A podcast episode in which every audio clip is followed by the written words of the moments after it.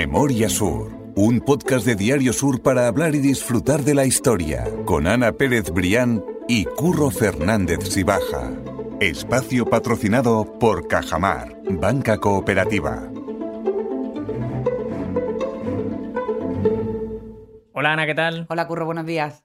Viniendo para acá estaba mirando Twitter y me he dado cuenta de que le has dado me gusta a un tuit que me ha roto el corazón. Y es que hay un comercio histórico de Málaga que son los pollos San Pablo, creo que se llama. Pero bueno, en definitiva yo creo que todos los conocemos como los pollos de Lagunilla. Sí. Que ha cerrado. Y me ha dado una pena, de Eh, verdad. un de dolor, corazón. sí, sí, es cierto. Y además lo ponía a alguien que decía, es verdad, qué pena que los autónomos lo estén pasando tan mal y que no sean capaces de seguir adelante con negocios que han sido de toda la vida.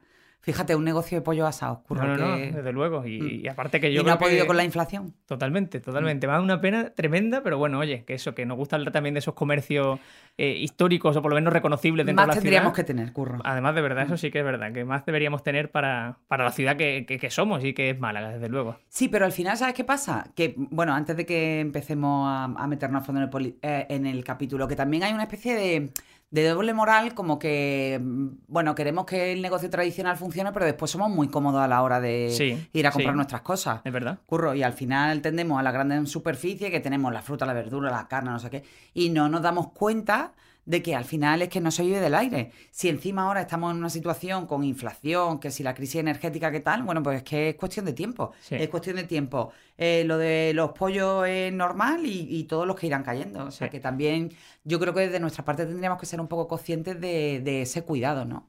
Ese Sí. mismo necesario. Y que es un patrimonio, al fin y al Pues cabo. sí. Que sí, que es así. es Fíjate así. cuando hacíamos la ruta de, de los comercios, hombre, no tiene nada que ver. Sí, pero- podcast de los comercios tradicionales de Calle Lario y de Calle Nueva, de la Plaza Constitución. Qué pena cómo se han perdido todos. Y todos esos sitios en los que se describía también esa... Hay negocios tan escaparates. hiper especializados Sí, sí, sí, de, de guantería, de, de, de sombrero, de hombre, lógicamente ya eso no se utiliza. Yo no voy a ser tampoco aquí más una, Papa, pirada, una loca.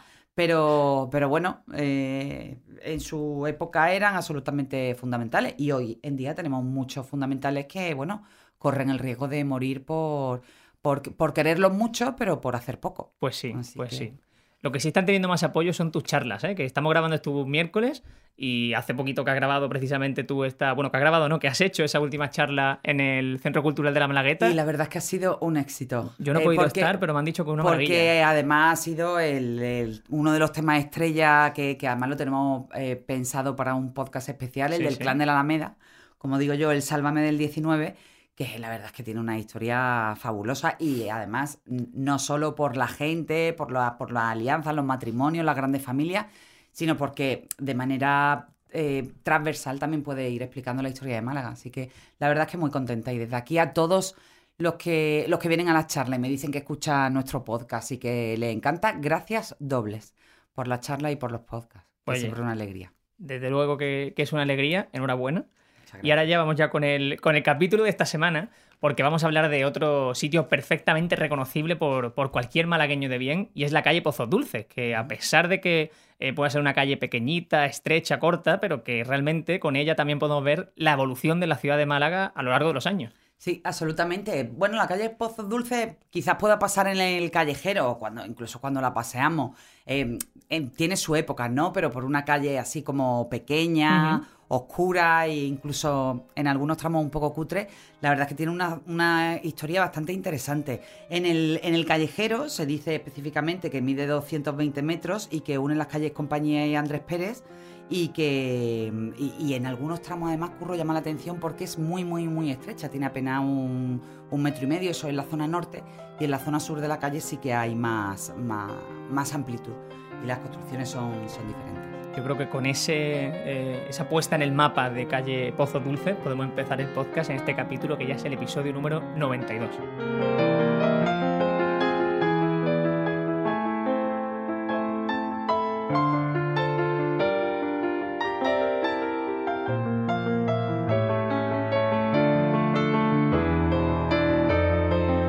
Y como tú dices, nos paramos en esta calle, pues porque realmente tiene una historia que contar y porque la historia de Málaga ha ido pasando por, por, sus, por, su, por su transcurso de esta calle y sobre todo porque, claro, su nombre es inequívoco, es que Pozos Dulces, pues porque allí existían... Viene de pozos dulces. Exactamente, Sí. existen unos Eh, eh, pozos No hace falta, dulce. no hace falta ser, tener muchas luces para saber que allí había unos pozos dulces, pero ¿por qué?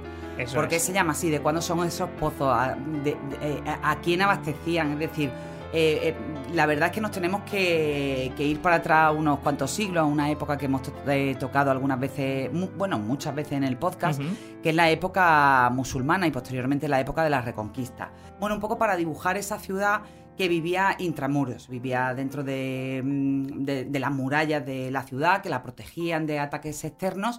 Y bueno, y toda la actividad que se llevaba a cabo dentro tenía, era de capital importancia, sobre todo, como te digo, el abastecimiento de agua potable, que era muy complejo, y también eh, el riego de las huertas, ¿no? De los que posteriormente también se abastecía la población. Ahí está el origen de Pozos Dulces, como te digo, en la época musulmana. Y además esos pozos siguieron funcionando una vez que entraron los reyes católicos en la ciudad, siguieron prestando servicio todavía unos años más. Claro, porque precisamente el artículo que tú escribiste empieza diciendo que Málaga siempre ha tenido un déficit de agua, siempre ha faltado agua en Málaga, pero no es precisamente porque Málaga no tuviese agua, sino porque estaba mal canalizada, en definitiva. Sí, efectivamente. El problema del agua potable en Málaga, Curro, ha sido recurrente a lo largo de los siglos, salvo cuando ya se empezó a solucionar el problema, que acuérdate que lo hablamos en un podcast con eh, el obispo Molina Lario, Exactamente. que fue el que puso en marcha el acueducto de San Telmo para que la ciudad se abasteciera de agua potable ya de, una, de un modo, eh, bueno, de un modo sostenible y nunca mejor dicho. Y más eficiente, ¿no? Sí. Antes, claro, antes lo que había eran mm, pequeñas trampas y eh, la utilización de esos recursos que estaban a mano para, para que la ciudad pudiera beber, ¿no? No siempre con las mismas garantías. En el caso de la época que estamos hablando, de esa época musulmana y los primeros compases de la Reconquista, teníamos al lado el río Guadalmedina, pero las aguas no siempre eran aptas para, para el consumo humano. Sí que es cierto que la profundidad era bastante más, eh, eh, bastante más eh, amplia, con lo cual, bueno, pues no había tantos problemas de, de- de tierra y de lodo que pudieran ensuciar el agua, pero claro, aquello en épocas de lluvia, pues se convertía en un auténtico problema porque esa manera de obtener el agua dulce del río Guadalmedina, bueno, pues se hacía extremadamente compleja, ¿no? Y la ciudad se quedaba durante semanas, incluso meses, sin ese aporte de, de agua del río. Eh, buscando en los archivos de, mm, para ver cuál era el origen histórico de la calle, me encontré varios escritos de Narciso Díaz Escobar que ponen muy bien ese contexto, como siempre, porque como siempre decimos es un archivo fabuloso, que dice, y leo textualmente, Málaga siempre adoleció de aguas potables y no porque este necesario líquido no fuese abundante en las proximidades de la ciudad, sino por la negligencia de los encargados de realizar la condición de tan necesario elemento de vida. Parece ser, Curro, por, por, por dar más, más contexto histórico, que durante el asentamiento romano ese problema estaba más o menos resuelto. Esto también ha ido un poco por época, porque la ciudad se abastecía de los abundantes manantiales conocidos, y sigo leyendo a Narciso Díaz Escobar, por la Fuente del Rey, que estaban, decía él, en el vecino pueblo de Churriana. ¿Qué ocurre? Que con la llegada de los musulmanes este aporte de agua se cierra, esta canalización se cierra y se vuelve a plantear ese problema.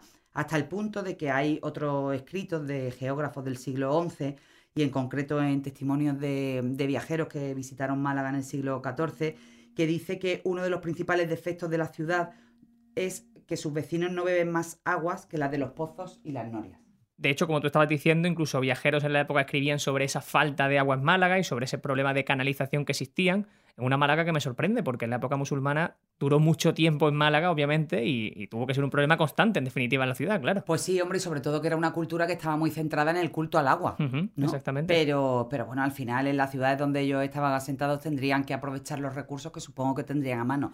Y precisamente Málaga, ya te digo que no era una ciudad que, que no tuviera acceso a agua, porque es que tú imagínate, si estamos hablando de la muralla de la ciudad, si tú eh, trazas, o todos trazamos la, la muralla por la zona oeste, iba en paralelo al río Guadalmedina, con lo cual es que lo tenían muy cerca, pero no había manera porque además, primero porque en las épocas de lluvia era muy difícil obtener el agua y después por otra cuestión que también hemos abordado aquí muchas veces en los podcasts, curro, la cuestión básica de la urbanidad.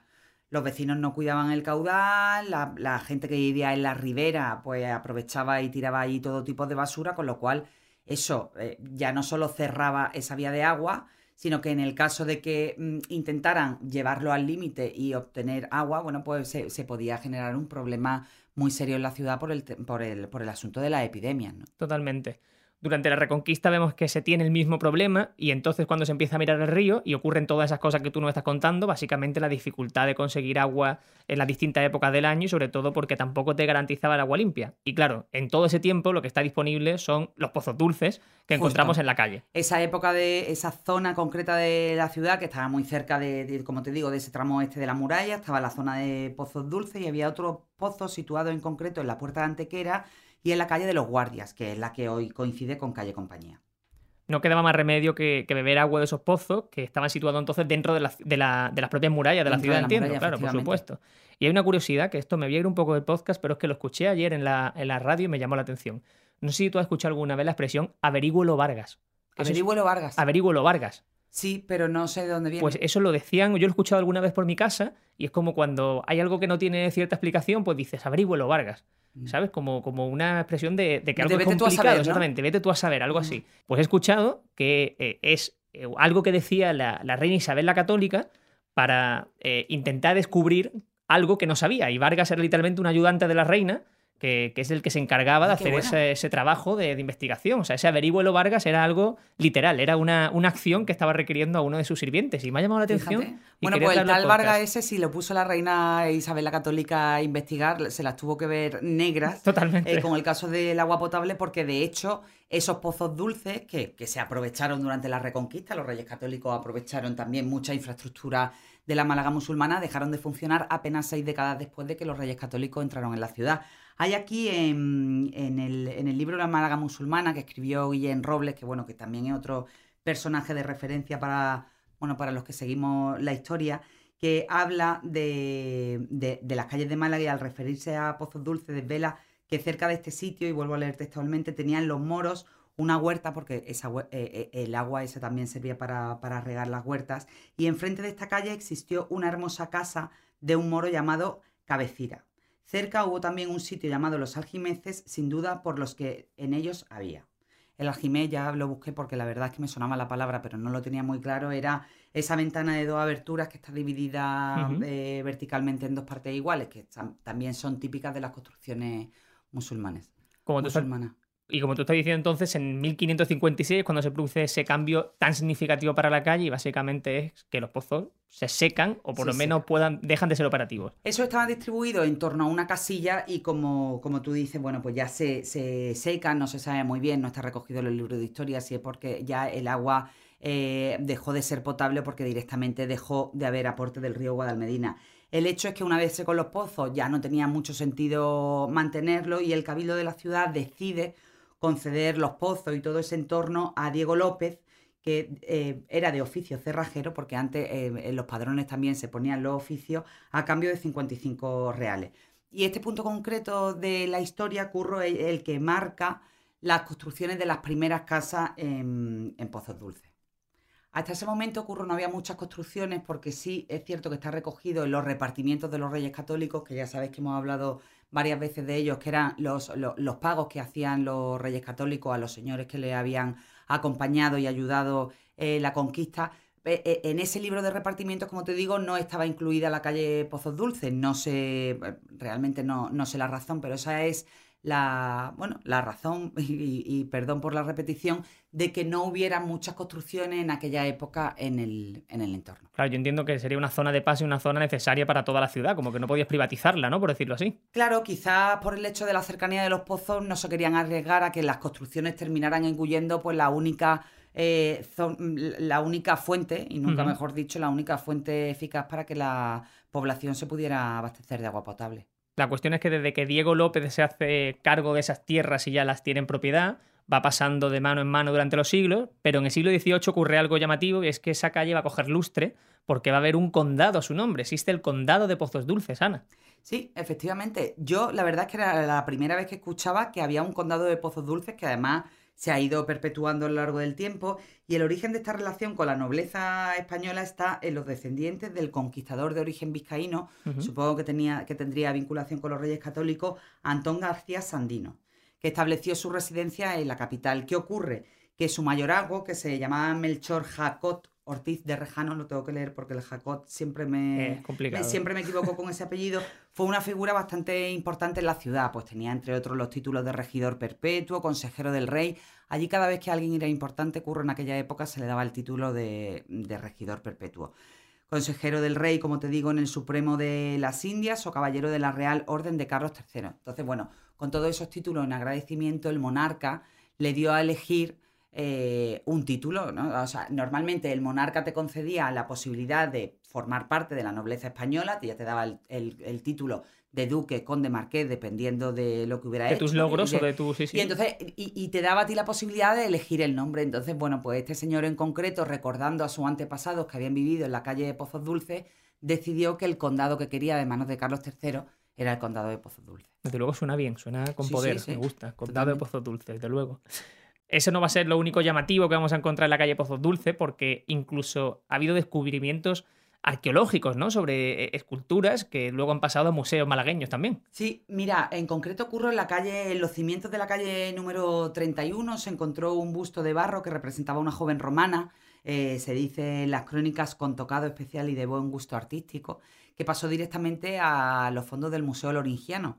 Por, bueno, por aclarar que era el Museo Loringiano, aunque seguro que los más, los más cafeteros del podcast lo saben perfectamente. Bueno, pues fue ese museo que pusieron en marcha Amalia Heredia y su marido Jorge Loring en el Jardín Botánico de la Concepción, que era su residencia. Los dos eran unos mecenas fabulosos, eran unos apasionados coleccionistas de arte, sobre todo de esa época romana. Hay que, hay que recordar que gracias a ellos durante un tiempo en Málaga tuvimos la Lex Flavia Malacitana, que era todo el articulado de la época romana Eso es. en, en Málaga. Y entonces, bueno, cuando se encontró ese busto, ellos lo compraron y directamente fue a formar parte del Museo Loringiano. Aquello fue importante no solo por el valor de la pieza, sino porque también se demuestra que a pesar de que estamos hablando de Pozos Dulces como un lugar de asentamiento musulmán, pues probablemente durante la época romana ese lugar también tuviera algún tipo de, de función. Incluso puede que vinculado con el agua, porque acabamos de, de decir que durante la época romana, bueno, parece ser que el agua no era un problema.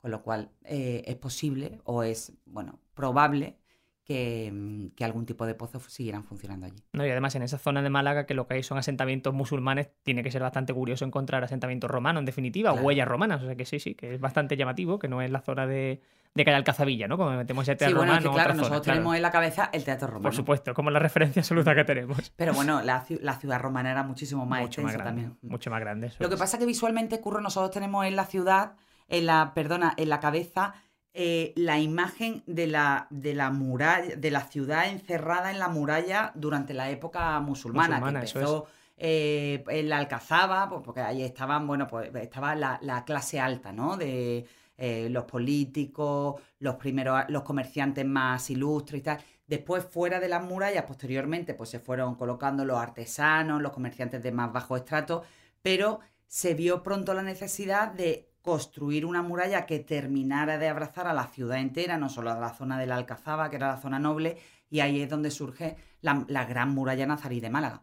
Entonces, yo creo que cuando pensamos en la ciudad antigua, la, la pensamos dentro de esa muralla. Exactamente. Pero sí que es cierto que, bueno, que la Málaga romana pudo ser eh, también una ciudad bastante, bastante amplia, a pesar de que nosotros siempre la pensemos en, en la zona del, del teatro romano. Sí, sí, y con toda esa, al fin y al cabo, lo que tú dices, tenemos en la cabeza las murallas prácticamente que vemos a día de hoy, son las Mm. musulmanas, son el, el vestigio que nos queda más reciente. La cuestión es que la calle Pozos Dulces, durante el paso del tiempo, eh, también se vio manchada en su historia con acontecimientos un poco más funestos, como era un brote de fiebre amarilla que se produjo en el año 1800. Pues sí, volvemos a hablar de un asunto que ya todos conocemos, que es el de las epidemias. Las epidemias representaban un problema de primerísimo orden en la ciudad y en el caso concreto de esta zona de Pozos Dulces hubo un brote de fiebre amarilla en el año 1800 que milagrosamente fue extinguido por una serie de lluvias copiosas que sirvieron para limpiar ¿no? y, para, y para proteger a la población, pero no hubo tanta suerte cuatro años después cuando se volvió a detectar un brote similar y ahí no hubo lluvia y ahí fue el desastre total, porque murieron muchísimas personas y el corregidor de la ciudad, que precisamente vivía en la calle Pozos Dulces, no, eh, bueno, pues no tuvo la visión de hacerle caso a las autoridades sanitarias y poner, bueno, pues lo- que le pedían, ¿no? Esa, e- esa, mm, Una esas cuarentena, ¿no? Por decirlo así sí, también, cuarentena o, o- o esas eh, condiciones higiénicas que, los sanitarios siempre les pedían a las autoridades.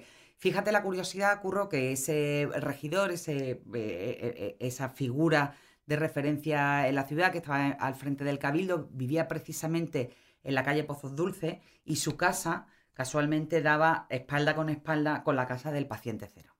Ahora que todos conocemos eso del paciente cero, bueno, pues el paciente cero del año 1804 vivía, como quien dice, detrás de la, de la casa del alcalde de la época. ¿Qué ocurrió? Pues que no puso en marcha eso que le pedía la autoridad sanitaria y no solo murieron un montón de cientos de, ciudadanos, sino que murió el propio regidor. Entonces, bueno, ahí eso como se dice, en el pecado lleva la penitencia, pues la epidemia de fiebre amarilla se lo llevó a él también por delante. Y después, con el paso del tiempo, se descubrió que precisamente ese brote había estado eh, en, la zona de los pozos, porque bueno, era un agua ya absolutamente insalubre. Totalmente contaminada, claro que sí. Por eso, ha pasado esos años, ¿no? De 1800 hasta 1804, cuando se produce esos dos brotes de, fiebre amarilla, lo que se dice, lo que se decide es clausurar directamente los pozos y poner fin a esos pozos ya definitivamente la calle. La calle Poz Dulces también tiene su huella en la ría de Málaga, porque hablábamos hace unos capítulos que había 21 fallecidos en total, si no me equivoco, y dos de esos 21 fallecidos se encontraron precisamente en la calle Pozos Dulces. Claro, es que tú ten en cuenta que ya lo hemos comentado, la, calle Pozos Dulces, que es casi casi corre en, paralelo al río, bueno, pues tuvo que sufrir los estragos, y además ya lo comentamos en aquel podcast, sufrió los estragos de aquella ría cuando el Guadalmedina se desbordó. Y en el caso concreto de, aquella calle se encontraron los cadáveres de dos mujeres de mala vida, así se recoge literalmente en las crónicas de la época, que además, eh, bueno, pues las pobres solo fueron descubiertas una vez que las aguas se retiraron y vieron eh, eh, el caudal hasta dónde había subido a, una altura, a una altura bastante considerable. Y bueno, pues cuando, ya te digo, cuando las aguas se retiraron, pues se encontraron a esas dos pobres mujeres allí en la calle Pozos Dulces. Y el último guiño reseñable, históricamente hablando, que encontramos en la calle Pozos Dulces es la casa del niño Jesús, que yo personalmente no tenía ni idea de lo que era. Es como que la había escuchado, tú eres, muy joven, Curro, pero la casa del niño Jesús ha funcionado muchísimos años. Para los más recientes, en la Feria de Málaga, en la Feria del Centro, bueno, pues abría la caseta del Niño Jesús, que tenía un ambientazo y a todos nos encantaba, pero tú todavía eras pequeño y probablemente tus padres no te dejaban. No, no creo, no creo, porque cerró en 2008. O a principio, por eso. A principios del siglo XX, pues que yo tampoco ni salía ni había nacido, aunque piensen lo contrario. Bueno, pues eh, se puso, se, se estableció allí una, una, casa, en concreto no a principios del siglo XX, a finales del siglo XIX, a cargo del padre jesuita José Manuel Aicardo. Y entonces, bueno, era un hogar que se puso en marcha para eh, acoger a niños que tenían eh, problemas, a, personas sumidas en la pobreza, pero después, bueno, pues se fue dedicando de una manera más específica a niños que eran huérfanos y que para evitarles los rigores de los reformatorios, ¿no? Y de esos orfelinatos tan enormes, pues eran acogidos en esa casa del Niño Jesús. Siguió funcionando hasta el año 2008 eh, y en el año 2008, bueno, pues ya se clausuró, lógicamente estaba en declive y los propietarios donaron el inmueble al, a Cáritas y bueno, ya posteriormente el obispado la vendió para, para empezar el siguiente capítulo que todavía está por escribir de esta casa del Niño Jesús, que, que serán apartamentos turísticos, curro. Al final es que... Lo que ya es un clásico en el casi, centro, claro. Al final hablamos de Chinita y al final terminan en apartamentos históricos, Casa del Niño Jesús terminan... Pero bueno, ya está el signo de los tiempos, no nos podemos resistir tampoco a eso. Totalmente, pues sí, poco se puede hacer contra eso y bueno, tenemos que asumir que esa es la, mala que tenemos y por supuesto también combatir, como decíamos, con eso comercio local y con la, una forma de vida que proteja ese patrimonio. De arena. Totalmente. Pues Ana, nos ha quedado un buen capítulo para contar la calle Pozos Dulces para que cuando la gente pase Yo creo que es una de esas callejuelas que no te plantea, dice, Ay, bueno, puede averiguar, lógicamente, como hemos dicho, de dónde viene el nombre, pero Está bien saber que, bueno, que no todo fue siglo XIX, ni siquiera que todo es reconquista. Y que hay lugares que hunden sus raíces mucho más allá, como en este caso de la calle Pozos Dulce, que es de la época musulmana. Eso es. Pues este ha sido el capítulo 92, así que 92, curro, nos acercamos peligrosamente al 100. Al 100, muy peligrosamente y con, y con ganas también, la verdad. Ya iremos dando detalles. Totalmente, iremos ya descifrando exactamente qué, qué, tenemos en mente. Así que nada, Ana, lo dicho, que muchas gracias y que nos escuchamos la semana que viene. A ti siempre, curro. Memoria Sur es un podcast de Diario Sur. Escucha un nuevo episodio cada semana en iVoox, Spotify, Apple Podcasts y consulta las referencias de este episodio en diariosur.es.